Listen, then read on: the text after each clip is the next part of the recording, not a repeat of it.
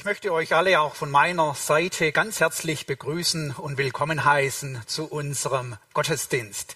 Wie gut, dass du da bist und dass wir jetzt die Möglichkeit haben, gemeinsam auf Gottes Wort zu hören. Für unsere Gottesdienste mit Online-Übertragung, da befinden wir uns in einer fortlaufenden Betrachtung des Philipperbriefes. Da die Gottesdienste von hier, aber auch von Stuttgart-Vaihingen aus übertragen werden, ermutige ich euch alle für die Einheiten, die ihr hier nicht miterlebt, die dann einfach noch die Woche über ja auch nochmal anzuschauen und da dabei zu sein, sodass wir eben den ganzen Philipperbrief ähm, mitverfolgen können. Übrigens lohnt es sich auch, den Brief noch persönlich zu studieren. Und da empfehle ich vielleicht zweimal die Woche ähm, den Abschnitt anzusehen, der entweder kommt oder den man den letzten Sonntag hatte, dass sich einfach das Ganze auch in uns festigt und wir das verinnerlichen können. Zunächst mal zum Einstieg in den Philipperbrief ein paar Gedanken. Die Gemeinde in Philippi, die wurde während der zweiten Missionsreise des Apostel Paulus gegründet. Paulus, er war der Verkündiger des Evangeliums. Verkündigung des Evangeliums, das war für Paulus wirklich eine innere Überzeugung, Leidenschaft. Er wusste, die Botschaft von Jesus Christus, die muss weitergehen. Die Botschaft von Jesus Christus, die muss geradezu Herzen erreichen. Und es muss auch mal zu dem Moment kommen, wo die Botschaft von Jesus Christus ganz persönlich in das Leben mit aufgenommen wird. Der Paulus hat also in diesem Sinne dort in Philippi die Botschaft verkündigt. Er hat auch konkret eingeladen, zu Jesus Christus zu kommen. Und dann geschah es in Philippi, dass Menschen diesen Schritt zu Jesus machten. Und dann wurde dort in Philippi die Gemeinde gegründet.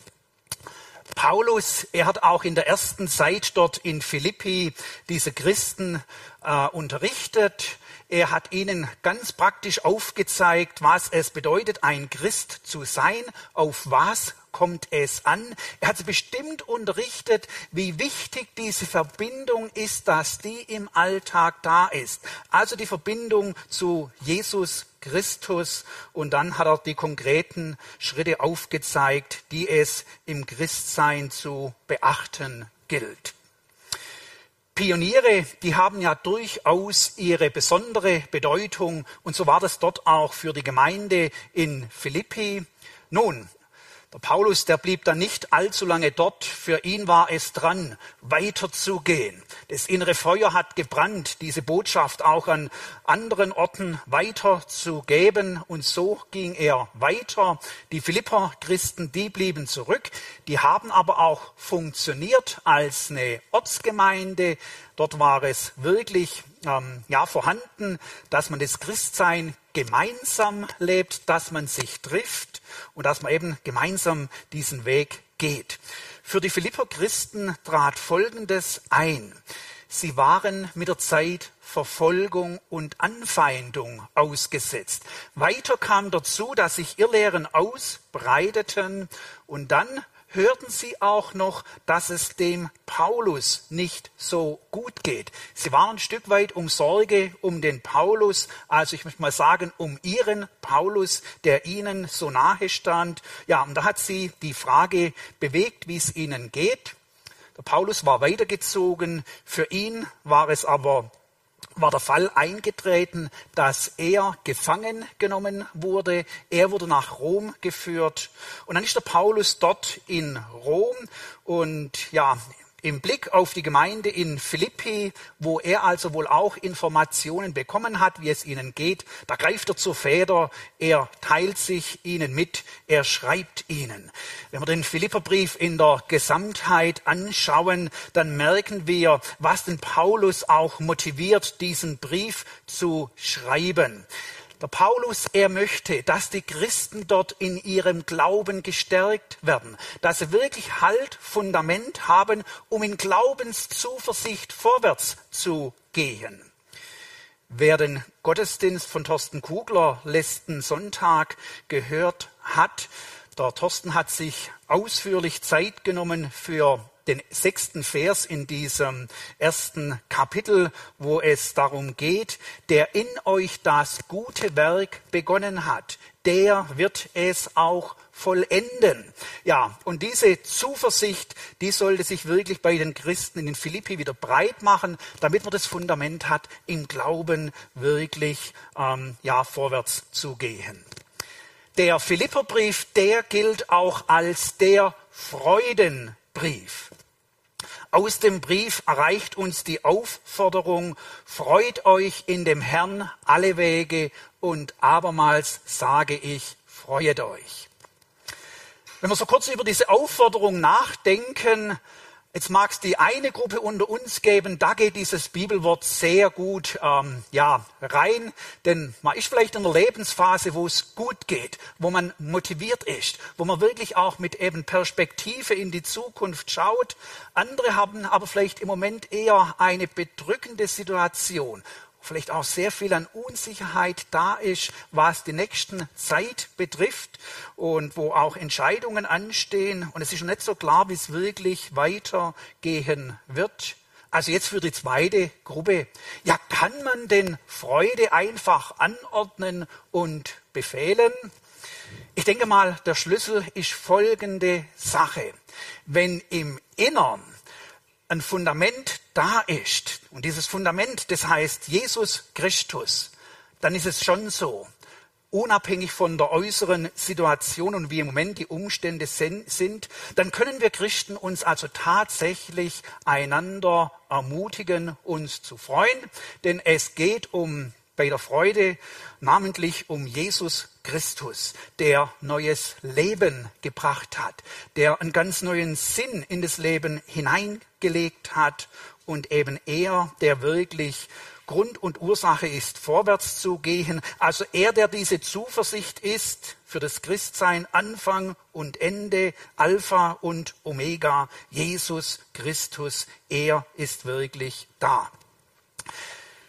Wir werden heute Morgen auch noch mit feststellen in unserem Bibeltext, Paulus, er ordnet also nicht nur für die anderen die Freude an, für sich selber praktiziert er das auch selber.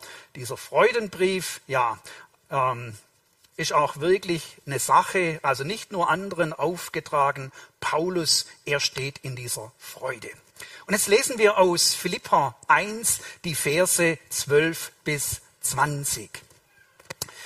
Philippa 1, 12 bis 20. Ich lasse euch aber wissen, Brüder und Schwestern, wie es um mich steht. Das ist zur größeren Förderung des Evangeliums geschehen. Denn dass ich meine Fesseln für Christus trage, das ist im ganzen Prätorium und bei allen anderen offenbar geworden. Und die meisten Brüder in dem Herrn haben durch meine Gefangenschaft Zuversicht gewonnen und sind umso kühner geworden, das Wort zu reden ohne Scheu. Einige zwar predigen Christus aus Neid und Streitsucht, einige aber auch in guter Absicht. Diese aus Liebe, denn sie wissen, dass ich zur Verteidigung des Evangeliums hier liege.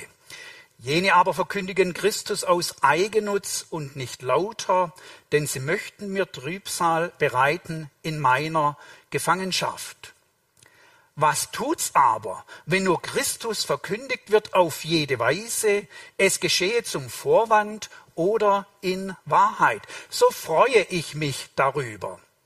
Aber ich werde mich auch weiterhin freuen, denn ich weiß, dass mir dies zum Heil ausgehen wird durch euer Gebet und durch den Beistand des Geistes Jesu Christi, wie ich sehnlich erwarte und hoffe, dass ich in keinem Stück zu Schanden werde, sondern das frei und offen, wie alle Zeit so auch jetzt, Christus verherrlicht werde an meinem Leibe.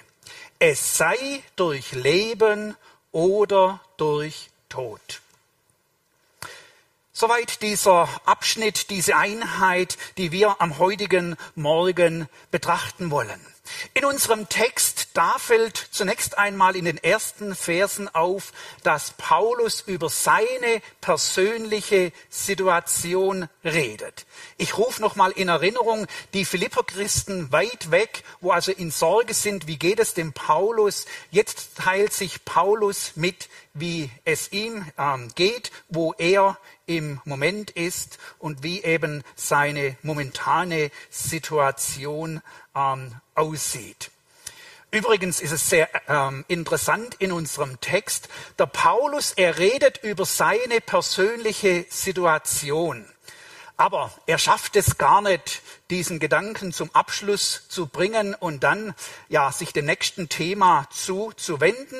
Er hat also begonnen, über die persönliche Situation zu schreiben und dann kommt so sein zweites Thema, das, das in, das in ihm brennt. Und da geht es um das Evangelium. Es geht ihm ganz konkret um die Verbreitung des Evangelium, Evangeliums dass das Evangelium wirklich weiterläuft. Also er hat sein persönliches Thema begonnen. Er kommt auf die Verbreitung des Evangeliums. Und dann ist unser Text noch als drittes eigentlich durchgehend äh, durchzogen von dem Handeln Gottes. Vielleicht wird es nicht so als ein Hauptthema mit angesprochen, aber es ist unterzogen und das wollen wir heute Morgen auch noch mit betrachten. Für den heutigen Morgen habe ich drei Schwerpunkte aus dem Text. Punkt Nummer eins, gefangen was nun? Punkt Nummer zwei, die Verbreitung des Evangeliums und als drittes Gottes Handeln wahrnehmen. Gefangen war's nun. Die Gefangenschaft, das war ja die persönliche Situation von Paulus. Er ist in Rom gefangen. Es könnte sich um eine Form von Hausarrest gehandelt haben, wo er in diesem Haus sein musste, nicht raus durfte, umgeben von Wachen. Ja, für den Paulus war es so, er war dort in Rom. Für ihn stand noch ein Prozess an, eine Gerichtsverhandlung war noch nicht geschehen. Man geht davon aus, dass es nicht nur einfach sich um Wochen und Monate gehandelt hat, sondern er musste wirklich längere Zeit auf diesen Prozess warten. Wir merken später, oder ich greife es gleich mit auf, im 20. Vers, da spricht ja der Paulus mit an, dass Christus verherrlicht werde. Es sei durch Leben oder durch Tod. Und ich denke mal, das war dort mit dem Gefängnis, Gefängnis auch mit die Anspannung. Ja, wird es einen Freispruch geben oder wird er zum Tode verurteilt? Es ging also vielleicht nicht, ob es zwei oder drei Jahre werden, auf Bewährung, ja oder nein. Da stand wirklich für ihn sehr viel auf dem Spiel. Der Paulus war ins Gefängnis gekommen, nicht aufgrund von dessen, dass er Gesetze übertreten hat und ja, Unrecht begangen, begangen hat, sondern er teilt uns ja hier mit, er war im Gefängnis wegen seines Glaubens an Jesus Christus. Zu Unrecht im Gefängnis zu sein, da kennen wir die menschliche Komponente.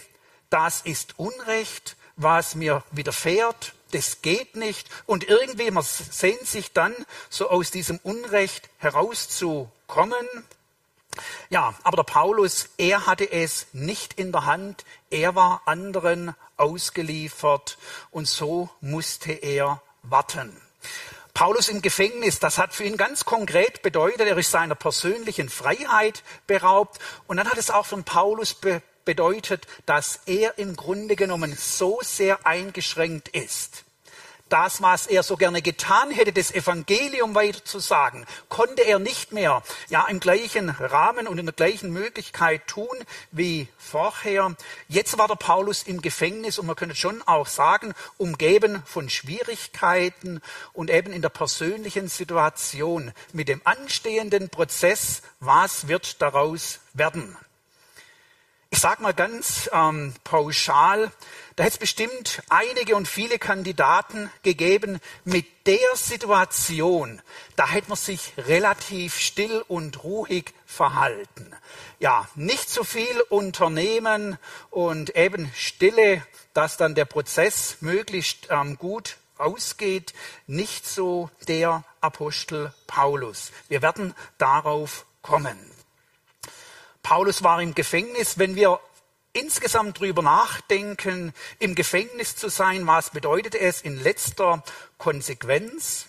Ich möchte ein paar einfache Aussagen drüber machen. Gefängnis, das riecht nach ganz bescheidener Situation, Elend, bedrückt sein, ja, und ein Elend, aus dem man nicht herauskommt, ist eine Situation, wo man eben selber auch die Situation nicht ähm, ändern kann. Gefangenschaft, da geht manch einer auch innerlich vor die Hunde, verändert sich, gibt auf. Irgendwo ist die große Perspektive des Lebens weg oder kommt abhanden. Jetzt ist es interessant, ähm, also wenn man das insgesamt ange, äh, anschaut, wie es Menschen ergeht, die im Gefängnis sind, beim Paulus sieht es etwas anders aus. Also, er geht nicht innerlich vor die Hunde, er gibt auch nicht auf.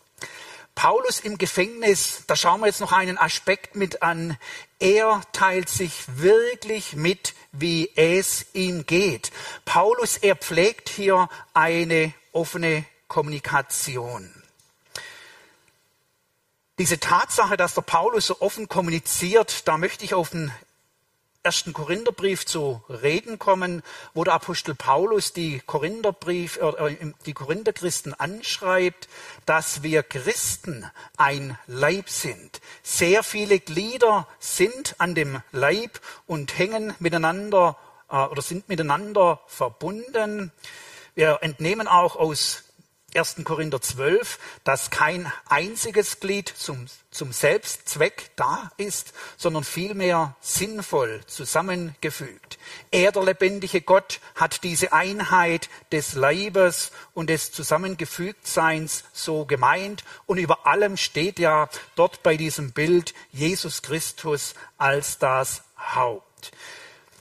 Ein Zweck und eine Bestimmung von der Gemeinde ist ja auch, dass wir Christen aneinander Anteil nehmen.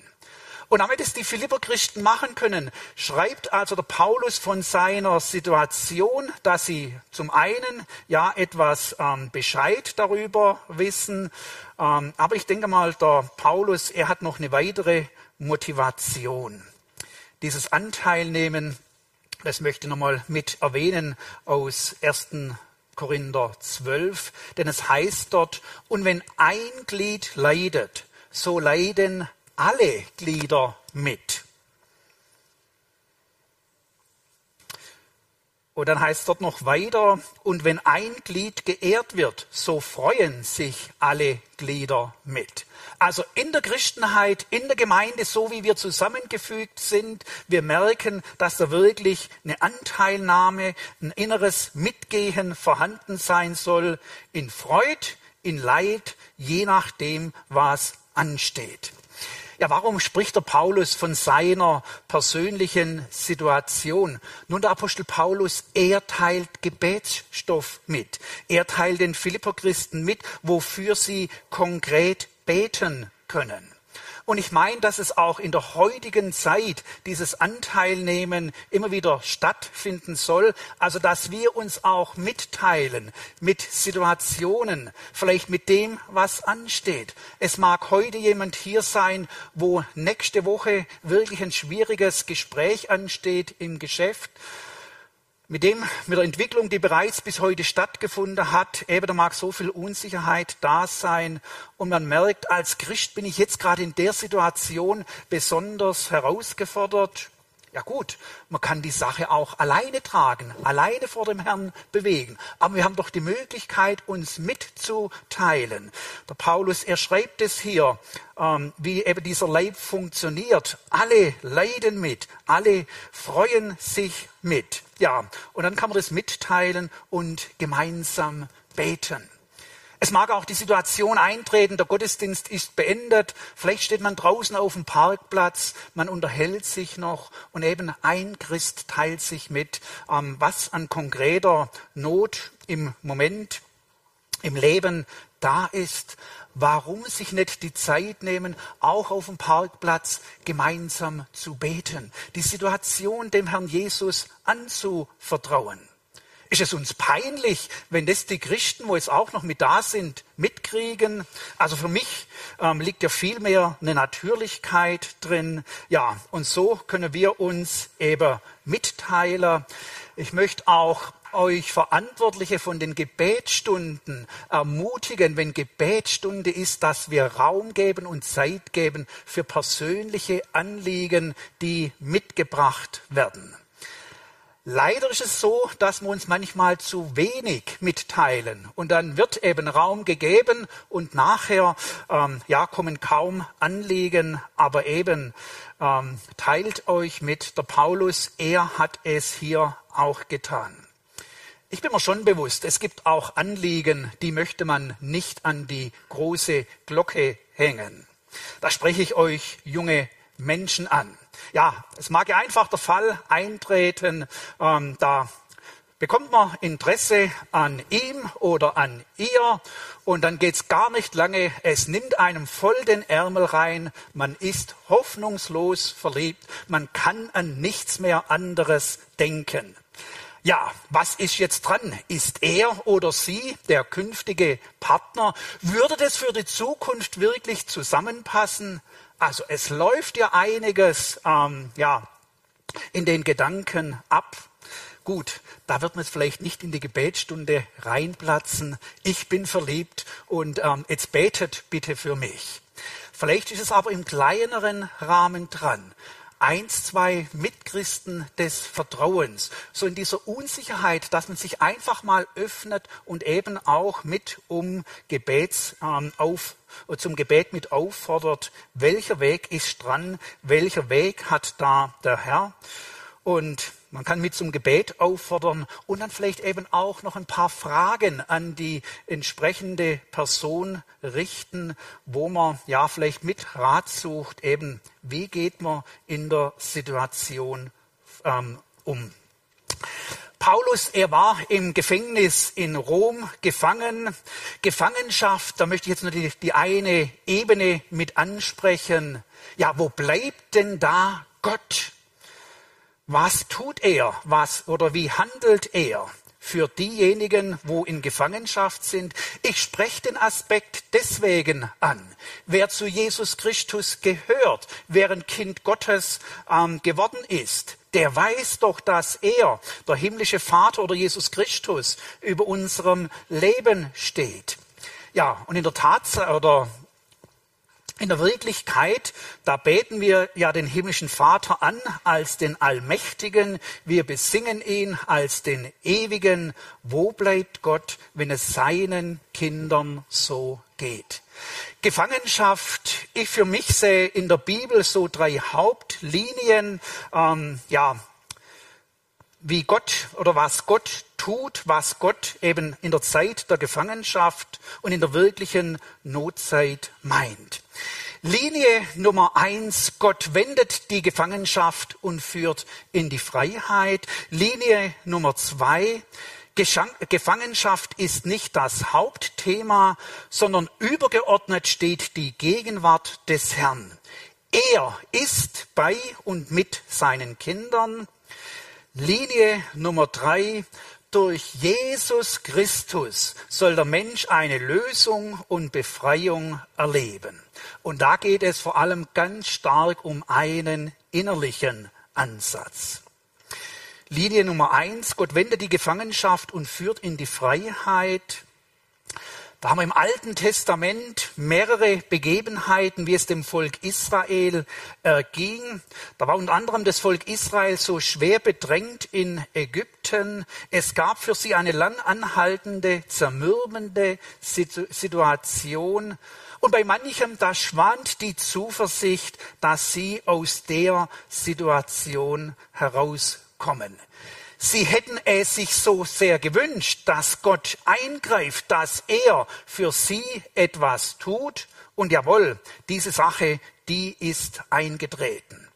Das Volk Israel wurde herausgeführt, trotz Widerstand. Der Herr hat die Gefangenschaft beendet. In den zehn Geboten, da haben wir den Auftakt, ich bin der Herr, dein Gott, der ich dich aus Ägyptenland, aus der Knechtschaft, aus der Gefangenschaft geführt habe. Du sollst keine anderen Götter haben neben mir.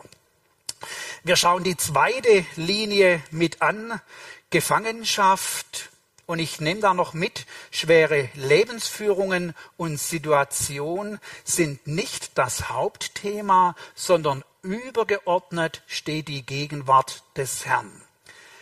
Genau dieses, diese Linie oder dieses Beispiel haben wir hier auch bei dem Apostel Paulus. Wir merken also sehr schnell aus dem Text heraus, der Paulus, er zerbricht nicht an dieser Gefangenschaft. Nein, die Zuversicht und die Freude, die pulsiert geradezu und der Paulus ist so sehr von seinem Herrn versorgt, dass es ihm auch dort in dem Gefängnis gut geht. Ein weiteres Beispiel ganz eindrücklich aus dem Alten Testament, das ist der Josef.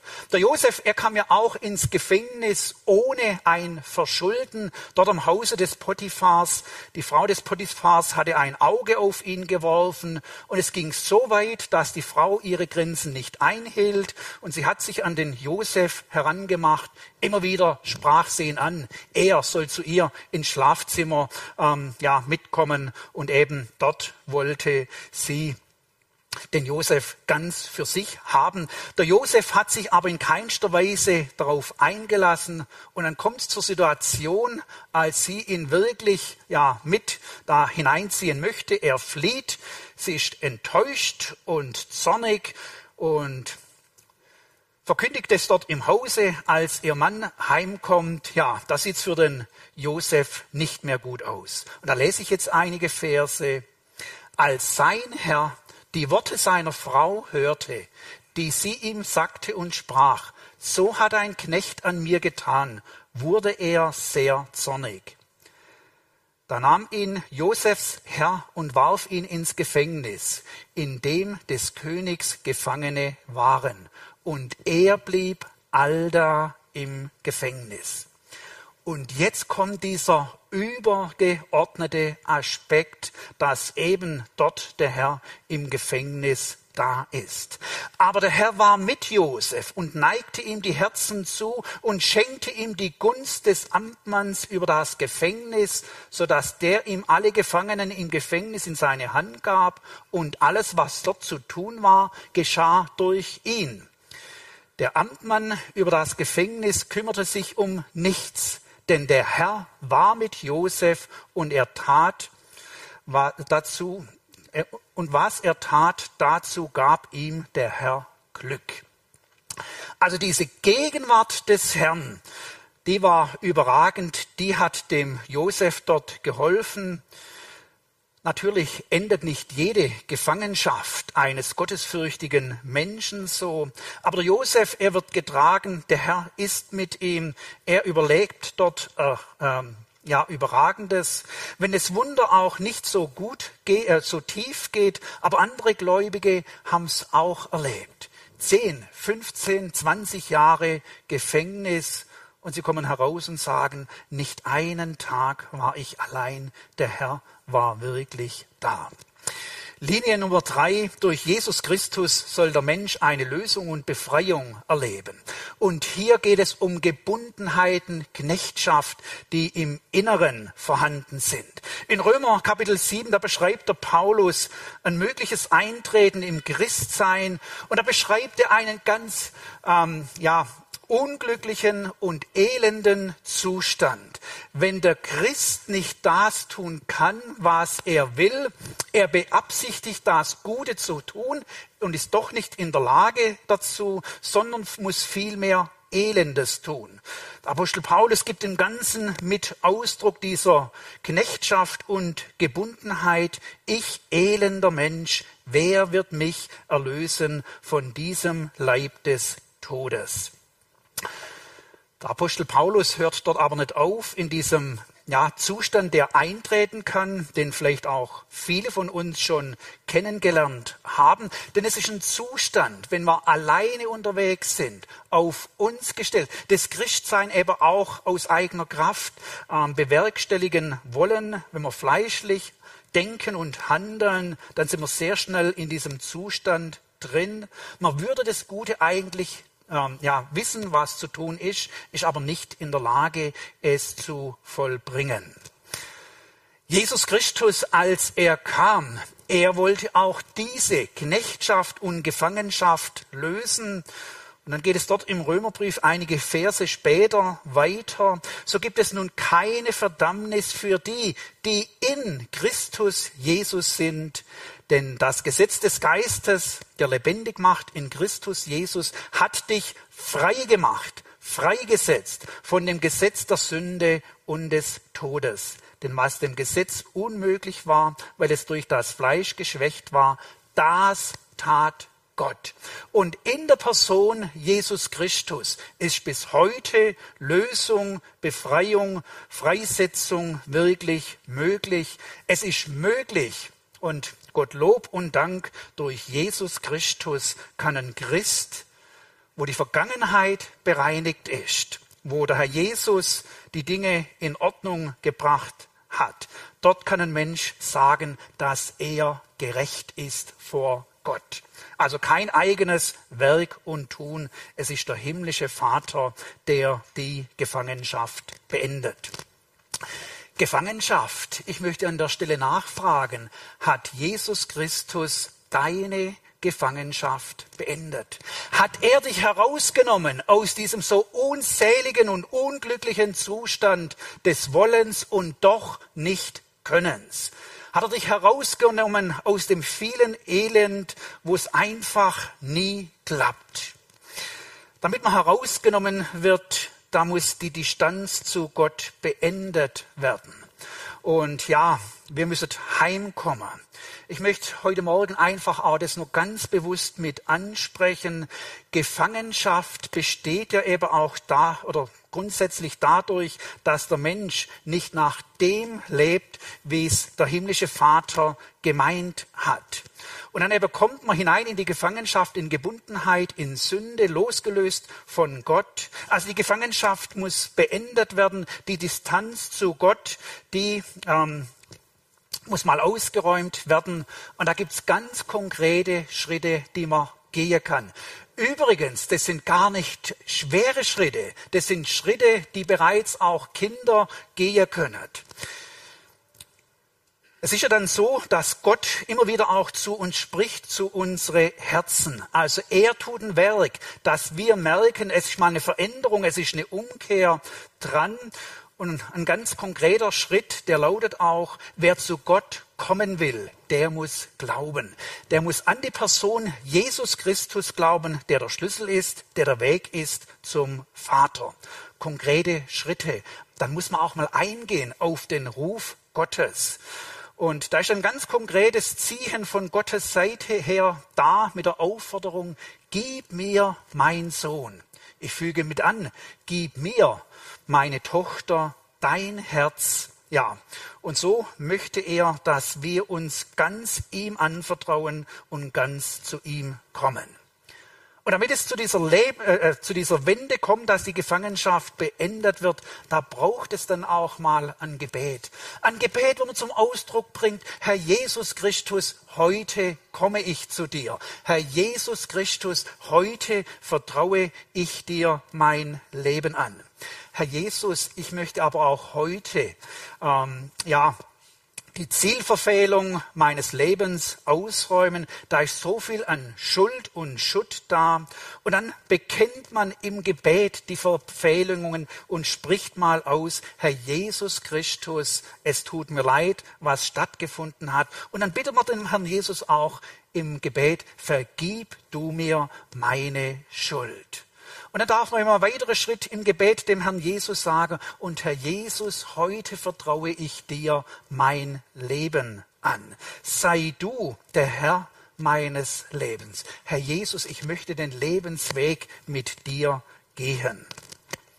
wenn heute jemand da sein sollte, gefangen und diesen, dieser Schritt steht noch an, dann mach doch das heute. Geh diese konkrete Schritte, dass die Gefangenschaft beendet wird. Und ich ermutige sehr gerne, Seelsorge in Anspruch zu nehmen, das im Beisein von einem Mitchristen zu tun.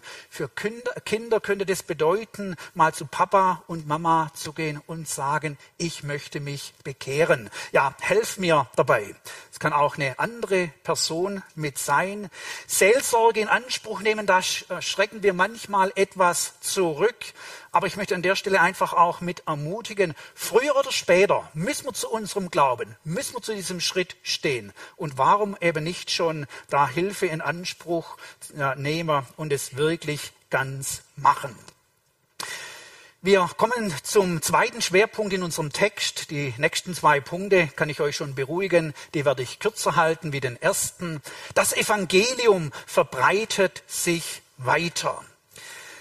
Ich habe vorher erwähnt gehabt, der Paulus, er redet über seine persönliche Situation, aber dann sagt er schon sehr schnell, dass das Ganze zur Förderung des Evangeliums geschehen ist. Als Paulus so diese äh, Begrenzung im Gefängnis erfahren hat ähm, und dann auch wahrscheinlich sich mal sortieren musste, wie das werden wird für die Zukunft, auf jeden Fall, er nimmt wahr. Er selber ist jetzt an mancher Stelle eingeschränkt, aber Gott tut sein Werk. Er stellt fest, die Sache Jesu Christi, die geht weiter. Und die Sache Jesu Christi hier namentlich, dass das Evangelium verbreitet wird. Er stellt fest, dass es jetzt andere gibt, die Mut und Zuversicht gewonnen haben, die jetzt das Evangelium ähm, verkündigen. Er hatte es, hatte das Verständnis, er muss das Evangelium weitertragen, aber jetzt kann er sich daran freuen, dass da andere sind, die genau diese Aufgabe des Verbreitung des Evangeliums einnehmen. Paulus spricht auch noch die Sache an, dass das ganz aus unterschiedlichen Gründen getan wird. Und, aber er rechnet auch dort, wo die Motive nicht wirklich rein sind, dass auch dort noch etwas Gutes draus entstehen kann möchte aber nur ganz kurz auch die Einfügung machen oder mit anmerken, der Paulus, er legitimiert nicht diese ungute Motive und sagt, das kommt alles nicht drauf an, aber Hauptsache, das Evangelium wird verkündigt, also dass er dort an der Stelle gibt es keinen Persilschein für diese unlauteren äh, Motive. Unsere Motive im Christsein, wie wir unterwegs sind, die sollen ja wirklich rein sein. Ja, und dann, er ist dort im Gefängnis, aber auch der Apostel Paulus hat noch Möglichkeiten. Er teilt uns mit, dass er im Brett oder dass das Evangelium im ganzen Prätorium bekannt geworden ist dort im Hauptsitz in Rom, wo die Macht ähm, zu finden war. Eben dort hat sich das Evangeliums äh, verbreitet, im ganzen Evangelium. Ja, der Herr hat es geschenkt. Jetzt nehmen wir an, er war dort in diesem Hausarrest, dass Menschen gekommen sind. Und der Paulus hat dort seine Möglichkeiten genutzt, vielleicht auch im Blick auf die künftige Verhandlung, dass er da ja nachgefragt hat, wo und wann wird die Verhandlung stattfinden. Und wenn dann eben auch dort entsprechend die Leute da waren, er hat das Evangelium weitergesagt. Das wurde dort bekannt. Was er später im Timotheusbrief schreibt, ist auch hier schon Tatsache. Gottes Wort ist nicht gebunden. Apostel Paulus hat sich in diesem Abschnitt auch noch einer Formulierung bedient, also was dient der Förderung des Evangeliums. Übrigens auch eine Sache, die uns beschäftigen darf und soll. Ja, was dient denn dazu, dass das Evangelium wirklich weitergeht? Am heutigen Morgen für uns drei konkrete Punkte, dass das Evangelium sich weiter verbreiten kann. Du, der du Christ geworden bist, ich weiß nicht, wann du das letzte Mal dein Zeugnis erzählt hast, also einem Mitmenschen erzählt hast, wie Jesus Christus dich gesucht und auch gefunden hast. wie du das letzte Mal erzählt hast, welche Veränderung damit auch in deinem Leben eingetreten ist, was er, der Herr, dir geschenkt und anvertraut hat. Es ist so ein gutes Mittel, wenn es ums Evangelium geht, diese innere Vorgänge ähm, ja auch mal weiter zu erzählen. Gut, das passt vielleicht nicht in jeder Situation, aber da können wir ja den Herrn Jesus fragen, dass er uns die Momente auch gibt, wo ein tiefer gehendes Gespräch geführt werden kann und dass wir unser Zeugnis weitersagen können. In drei, vier, fünf Minuten. Da haben wir nicht immer die lange Version, die man weitergeben kann, aber eben eigentlich sollte man bereit dazu sein, das Zeugnis weiterzugeben wenn wir da Unsicherheit haben, vielleicht kann man sich ja auch mal notieren und das Ganze durchgehen und mal ein bisschen aufschreiben, wie gebe ich mein Zeugnis weiter. Wenn Unsicherheit da ist, das kann man ja auch mal mit einem Mitchristen besprechen. Ich pick den Henny hier vorne raus. Henny, ähm, du, das ist mein Zeugnis und dann kann ich es dir mal erzählen. Was meinst du dazu? Kann ich das so weitergeben? Also, dass wir da auch Zuversicht gewinnen und dass das wirklich stattfindet. Es wäre so schade, wenn wir Menschen um uns haben, einen Monat, ein Jahr, zwei Jahre, drei Jahre und die erfahren nie, was in uns stattgefunden hat. Also das persönliche Zeugnis weitergeben, dass wir für uns da konkret werden und dann eben auch im Gebet dran sind, dass der Herr Jesus die Momente schenkt, wo man es weitersagen kann. Verbreitung des Evangeliums, gute Literatur. Wir stehen jetzt von der Jahreszeit her einem sehr guten Zeitpunkt, dass wir uns konkret Gedanken machen, was möchten wir weiterreichen für das kommende Jahr. Da denke ich an Jahreskalender. Und da wäre jetzt der gute Zeitpunkt, die zu bestellen und zu besorgen, ob das von unserer Gemeinde Wort zum Tag ist, die gute Saat oder Leben ist mehr. Ja, lasst uns Gedanken machen, wem möchte ich so ein Buch weitergeben? Zehn 15, 20 Exemplare bestellen. Für den einen oder anderen klingt es jetzt vielleicht herausfordernd. Ich kann euch beruhigen, es gibt auch Christen, die bestellen 50 und mehr und verteilen die auch. Ähm, ja, das lässt sich machen. Man muss vielleicht nicht gleich mit den 50 anfangen, wenn man es äh, in der Vergangenheit nicht gemacht hat. Und jetzt ähm, schauen wir das einfach noch ein bisschen ganz kurz in der Praxis mit an und dann gibt man so ein Leben ist mehr weiter. Ja, und dann wenn die Leute das lesen, vielleicht ist auch nicht täglich, aber ist immer die Möglichkeit da, dass Gott die Menschen anspricht und dann ähm, ja etwas geschieht, wo eine Öffnung stattfindet, wo es auch vermehrt zum Interesse kommt an Jesus Christus, wo der Boden bereitet wird, wo man dann auch für eine ganz konkrete evangelistische ähm, Veranstaltung einladen kann. Als drittes das Gebet, konkretes Gebet. Wir sollten alle Mitmenschen haben, wo wir wenigstens um drei Mitmenschen bitten für deren Rettung und dass es zur Lebensveränderung kommt. Wer es noch nicht begonnen hat mit der Liste, kann man heute tun, die Dinge oder die Sache im Gebet bewegen. Herr, wen legst du mir aufs Herz? Für wen soll ich beten?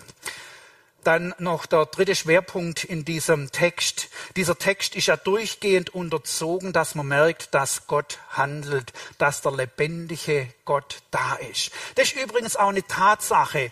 Ähm, wo uns gut tut, wenn wir eben wahrnehmen, was der Herr tut.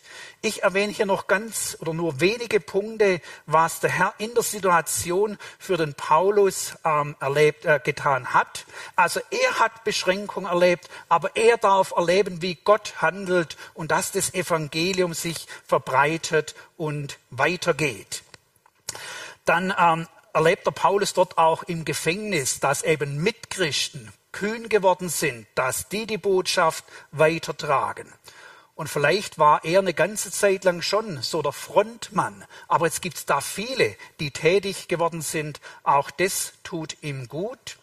Ja, und dann merken wir auch das Handeln unseres Gottes an dem Herzen, an der Seele des Paulus, der so voller Zuversicht ist, voller Freude. Der Herr ist also beständig da. Ja, und es hat sich bis heute nicht geändert, dass der Herr auch für uns da ist. Er tut immer wieder etwas für uns, an uns. Und darauf können wir im Glaube bauen. In diesem Wissen können wir wirklich vorwärts gehen. Weil der Herr da ist, setzt doch auch für die kommende Zeit dein Vertrauen ganz konkret auf Jesus Christus. Wir sind damit am Ende angelangt und ich wünsche euch aber auch für die künftige Zeit diese Hoffnung, Zuversicht in unserem Herrn Jesus Christus. Wir wollen jetzt noch gemeinsam beten. Herr Jesus Christus, ich sage dir von Herzen Dank für dieses persönliche Zeugnis und Mitteilen, wie das der Paulus getan hat, dass er einfach seine persönliche Lage schildert, wie wir aber auch sehen können, wie in ihm das Feuer, Feuer weiterbrennt, dich und deinen Namen zu bekennen, dass diese Botschaft weitergeht, wie er für sich auch mit dran ist, dass das konkret immer wieder geschehen darf, dass dein Evangelium weitergesagt und verbreitet wird. Ich möchte auch ganz konkret für uns bitten, dass auch wir in unserem Auftrag konkret werden können, Schenkt uns die Gelegenheit. Ich möchte auch für die kommende Woche bitten, schenkt uns die Gelegenheit, wo wir ja das Zeugnis weitersagen können, wie du uns gerufen hast, gefunden hast, wie du unser Herz eingezogen bist, dass wir ja eine bereitete Situation antreffen werden, wo wir die Möglichkeit haben. Möchte ja bereits bitten für Kalender, die bestellt und organisiert werden, wo die Gedanken im Laufen sind, wem man was weitergeben kann, Schenk du, dass die Kalender wirklich auch angenommen werden und dann schenk du es auch, dass auch in der künftigen Zeit durch diese Kalender die gute Saat in die Herzen fallen darf. Beständig, fortwährend, ja, und dass die Menschen dich erkennen und dann auch wirklich mal zu dir umkehren. Danke auch für diese, diesen tiefen Trost und Zuversicht, der in diesem Wort drin ist, trotz der angespannten Lage. Ja, und danke, dass wir da auch wirklich hoffnungsvoll durch dich, Herr Jesus Christus, in die Zukunft gehen können, in die nächste Woche können, gehen können. Danke, dass du da bist. Amen. Wir werden jetzt gleich noch gemeinsam ein Lied singen. Nach dem Lied ist der Gottesdienst beendet und auch die Online-Übertragung. Ja, ich möchte euch noch dem Segen unseres Herrn Jesus Christus anbefehlen. Ich möchte da oder das tun mit aus einem Wort, das der Apostel Paulus hier erwähnt hat.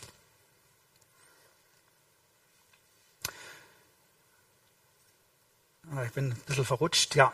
Ähm, also der Paulus, er gibt hier mit weiter wenn es aber, wenn das Evangelium weitergegeben wird, es geschehe auf jede Weise zum Vorwand oder zur Wahrheit, so freue ich mich darüber. Und jetzt den Segen für die kommende Woche, aber ich werde mich auch weiterhin freuen, denn ich weiß, dass mir dies zum Heil ausgehen wird. Unser himmlischer Vater, er macht Dinge immer wieder heil. In dieser Zuversicht können wir vorwärts gehen. Seid ihr so gut.